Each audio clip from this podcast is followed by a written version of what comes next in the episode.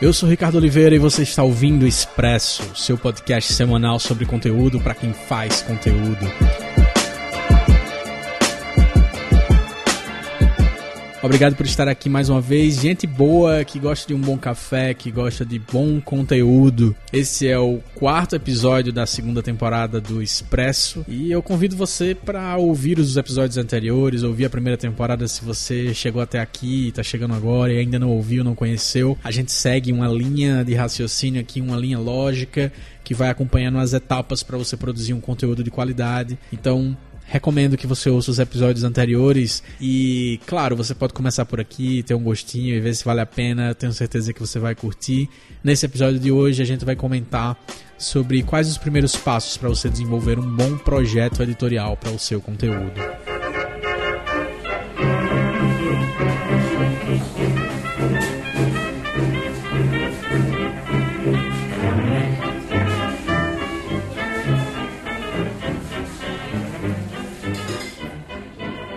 No mundo dos games existe uma expressão específica que é utilizada para definir todas as regras que o jogador tem que cumprir ou que o jogo tem que cumprir para que o jogador siga o fluxo desejado ali na narrativa ou na dinâmica do jogo. E essa expressão é mecânica, as mecânicas daquele jogo. Então, uma série de regras que fazem com que você cumpra a dinâmica esperada pelo criador do jogo. Em um determinado jogo, como por exemplo Mario Bros, um jogo de plataforma para Nintendo, Super Nintendo, você anda da esquerda para a direita, ou você pode voltar e andar da direita para a esquerda.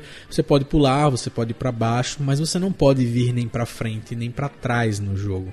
Em alguns momentos as mecânicas foram quebradas e aí surgiu a Mario 64 no Nintendo 64 em que o Mario anda nas três dimensões, então as mecânicas vão mudando e eles vão desenvolvendo novas mecânicas e os grandes jogos é, do mundo digital ou no RPG, nos jogos de mesa são os jogos que inovam nas mecânicas, que criam o alinhamento perfeito entre a narrativa a história, a, o universo do jogo e as regras, as mecânicas que o jogo tem para que você se divirta é, com ele. Essas regras é que fazem com que o jogo tenha uma coerência, uma coesão adequada para que o jogador flua bem nele, como eu falei. E é um pouco sobre isso que é a ideia de você produzir um projeto editorial. Essa expressão ela vem bastante do universo do jornalismo. Eu sou jornalista, convivi um pouco com isso. E a ideia de um projeto editorial é aquela série de regras, aquela série de planejamentos que se faz para um determinado conteúdo por exemplo, numa revista, né? O projeto editorial compreende ali todas as etapas da revista, como por exemplo, quais vão ser as editorias da revista, quais vão ser as seções dela, quantas páginas tem cada editoria, qual o tamanho de cada texto que vai ser produzido para cada matéria, né? A capa, ela vai ter sempre fotos, vai ter sempre ilustrações. Então, dentro de um projeto editorial, é, de uma revista, você encontra as regras que a produção jornalística vai seguir para que aquela revista tenha sempre a identidade do conteúdo dela. Então é fácil você pegar um exemplo, por exemplo, como a revista Piauí. Toda revista Piauí ela tem um projeto gráfico né, de uma revista grande, ela é uma revista alta, que ela remete ao jornalismo impresso, né, ao jornal. Ela tem sempre uma ilustração, ela nunca tem fotografias na capa, ela tem sempre uma ilustração, uma manipulação gráfica. Ela tem sempre artigos longos, né, jornalismo literário, aprofundado. A matéria principal é sempre uma matéria grande, trazendo um tema forte no Brasil. Então, uma série de regras que a revista segue como seu projeto editorial. Esse é um dos principais recursos para que a Piauí e qualquer outro veículo de comunicação que estabeleça seu projeto editorial tenham uma conexão melhor com o seu público-alvo. Então, pensa só comigo como que seria difícil para um espectador do Jornal Nacional é, estabelecer uma conexão com o Jornal Nacional se ele mudasse de horário todos os dias. Se num dia ele fosse o Jornal Nacional que a gente conhece e no outro dia ele fosse como se fosse um fantástico na terça-feira e na quarta-feira ele fosse apresentado pela Ana Maria Braga e o Louro José. Então, tudo isso faria com que o Jornal Nacional não estabelecesse a dinâmica que ele precisa estabelecer com o seu público-alvo. O projeto editorial é uma das formas do público se conectar melhor com o seu conteúdo. E isso serve demais para conteúdo de marca, não tenha a menor dúvida disso. O projeto editorial não é só para o universo jornalístico partir do momento que você estabelece que conteúdo é uma das estratégias para sua marca nas mídias digitais, você está estabelecendo que você precisa de um projeto editorial. Então, se você vai ter uma fanpage no Facebook que vai publicar posts diariamente, você precisa estabelecer uma estratégia para esses posts, um formato para esses posts, tipos de conteúdo para esses posts, em qual plataforma esses posts vão estar. E esses são alguns dos guidelines para você fazer um bom projeto editorial. Recentemente eu tive a experiência de encontrar um recurso muito interessante para quem está começando a desenvolver seu projeto editorial, que é uma forma de você encontrar mais facilmente e visualmente de forma mais fácil todas as possibilidades ou a maior parte das possibilidades de formatos, tipos de conteúdo e plataformas que você pode utilizar para o conteúdo que você vai produzir. É uma tabela periódica do marketing de conteúdo que foi desenvolvida pelo Chris Lake.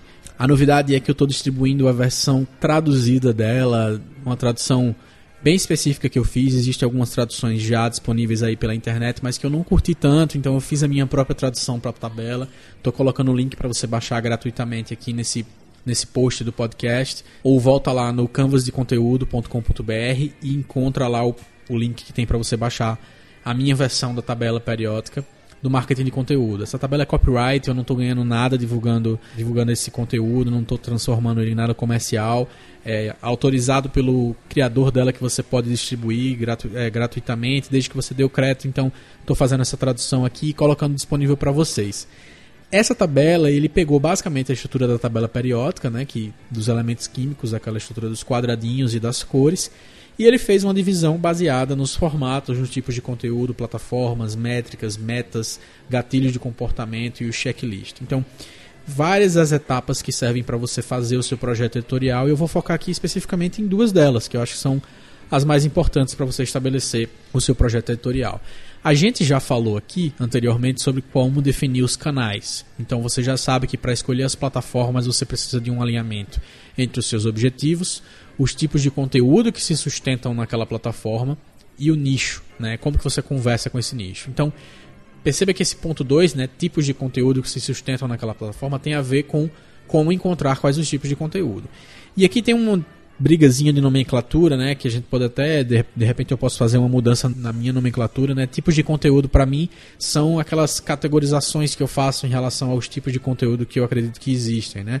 Analista, tutorial, agregador, tal.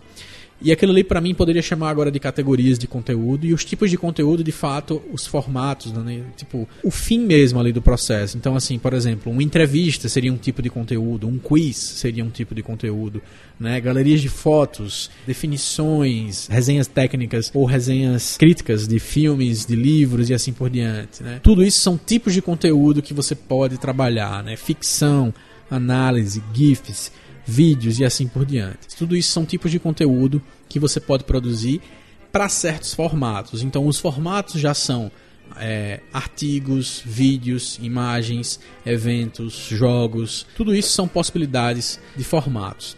É importante você entender essa diferença. Preste atenção. Um artigo pode ser um artigo que é uma resenha crítica, pode ser uma entrevista, pode ser um artigo opinativo, pode ser uma crônica de ficção e assim por diante. Então, o artigo é o formato e o tipo de conteúdo é a característica que você vai dar para aquele tipo de texto. Né? Então, um vídeo pode ser uma entrevista, pode ser uma resenha crítica, pode ser uma ficção, né? pode ser um debate, pode ser um estudo de caso. É importante você entender essa diferença e você baixando a tabela periódica vai ficar mais claro ainda para você, porque você vai ver essa divisão visual que o Chris Lake fez.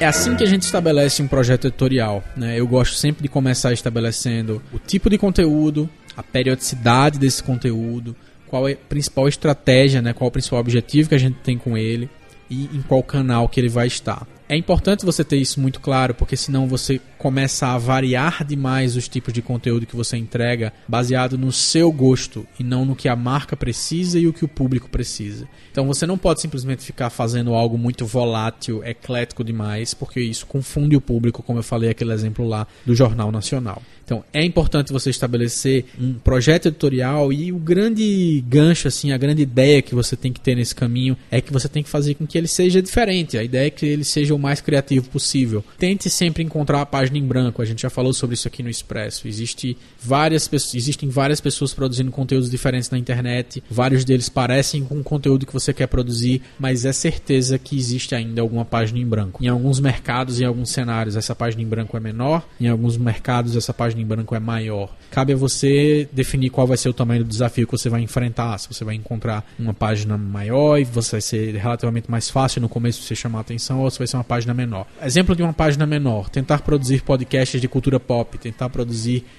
vídeos de cultura pop no YouTube. Tem demais. Agora, é certeza que alguém não está fazendo algo que você pode fazer também que tem a ver com você, com o seu conteúdo ou com o conteúdo da marca que você cuida. Então, tenta encontrar esses caminhos. Então, resumindo esse episódio de hoje, estabelecer formatos, tipos de conteúdo, a periodicidade e a plataforma onde você vai é, publicar esses conteúdos faz toda a diferença para você se conectar de forma mais clara com o seu público-alvo.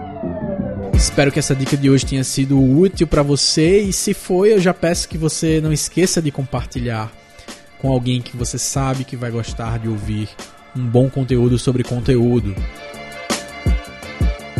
E se você está chegando por aqui agora e não conhece ainda, a gente disponibiliza gratuitamente uma ferramenta para você planejar melhor, com mais clareza e com mais rapidez os seus conteúdos no dia a dia. O canvasdeconteúdo.com.br. Você acessa lá, tem link na descrição e você pode baixar gratuitamente um PowerPoint com um guiazinho rápido de como preencher um Canvas baseado no Business Model Canvas para você produzir melhores conteúdos no seu dia a dia. Para você, para as marcas, para os clientes que você tem, vai ser bem mais rápido, bem mais prático para você produzir um planejamento bacana do zero. Espero que esse episódio de hoje tenha sido massa para você. A gente se encontra na próxima semana. Até a próxima.